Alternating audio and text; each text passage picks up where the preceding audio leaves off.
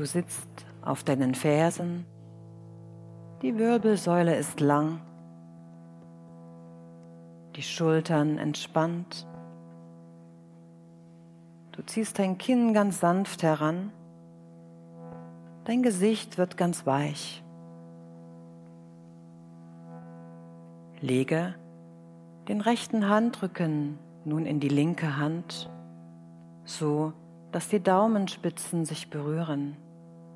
Indiani Mudra in deinen Schoß. Schließe deine Augen und spür nach.